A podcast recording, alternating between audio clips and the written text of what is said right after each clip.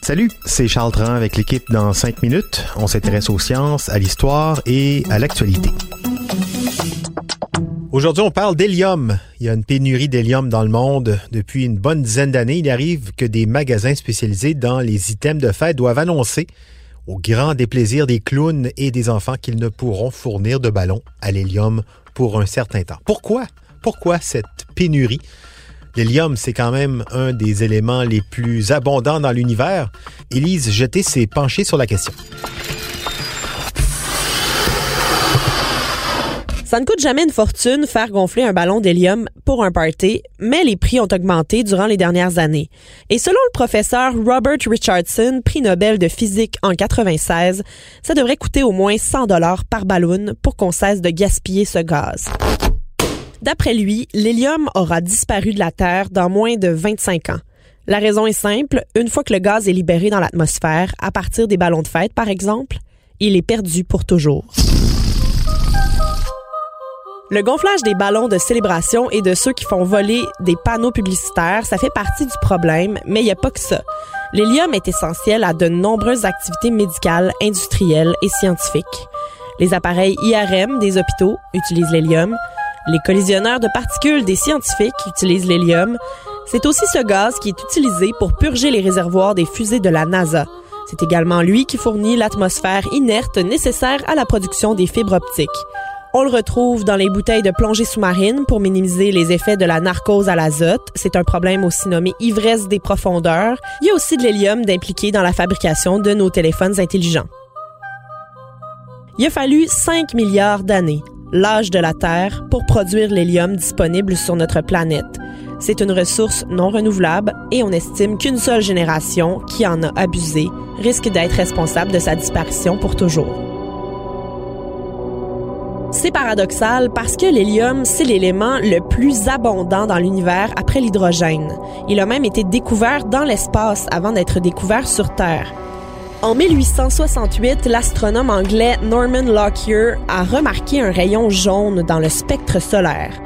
Il en a conclu que ce rayon était généré par la présence d'un élément du Soleil inconnu sur Terre. Il l'a nommé hélium, d'après le terme grec pour désigner le Soleil, Hélios. C'est seulement 30 ans après que le chimiste britannique William Ramsay l'a isolé dans la clévéite, un minerai à base d'uranium. Quand il a observé ce gaz dans un spectroscope, c'était un spectre inconnu. Il a réalisé que c'était le même élément que celui produit par le Soleil. Sur la Terre, on obtient de l'hélium quand on désintègre des minéraux radioactifs comme la pêche blende, le minerai qui a permis à Marie Curie de découvrir le polonium et le radium. C'est compliqué extraire de l'hélium. Commercialement, il est extrait des gisements de gaz naturel par des couches de roches imperméables. Les plus grands producteurs d'hélium sont les États-Unis, suivis de l'Algérie, la Russie et la Pologne. La plus grande réserve d'hélium se trouve au Texas. Le gouvernement américain a établi en 1925 la Helium National Reserve, quand l'hélium était utilisé dans les ballons dirigeables à des fins militaires.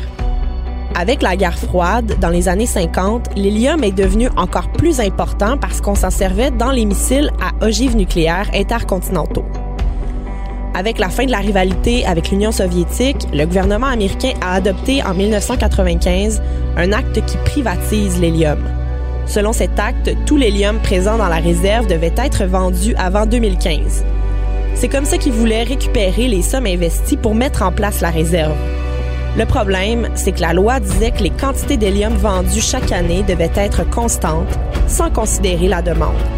Ça a maintenu le prix de l'hélium artificiellement bas et personne n'avait de raison de l'économiser ou de le recycler. Au Canada, on fait notre part pour fournir de l'hélium, mais un jour, on pourra plus le faire. L'uranium et le thorium, qui sont présents dans le sol au sud-ouest de la Saskatchewan, servent actuellement à produire de bonnes quantités de gaz. La seule usine qui fait cette exploitation dans cette province s'appelle Vale Group. Elle a réussi à générer depuis 2016 un peu plus de 480 millions de pieds cubes d'hélium à partir des deux puits de son usine. On imagine qu'elle le fera jusqu'à ce qu'elle ait tout pris. 480 millions de pieds cubes d'hélium. Ça en fait, ça, des ballons. Pensez-y, hein, prochaine fois que vous vous amusez avec de l'hélium, c'est une ressource épuisable. Merci beaucoup, Élise Jeté. C'était en cinq minutes.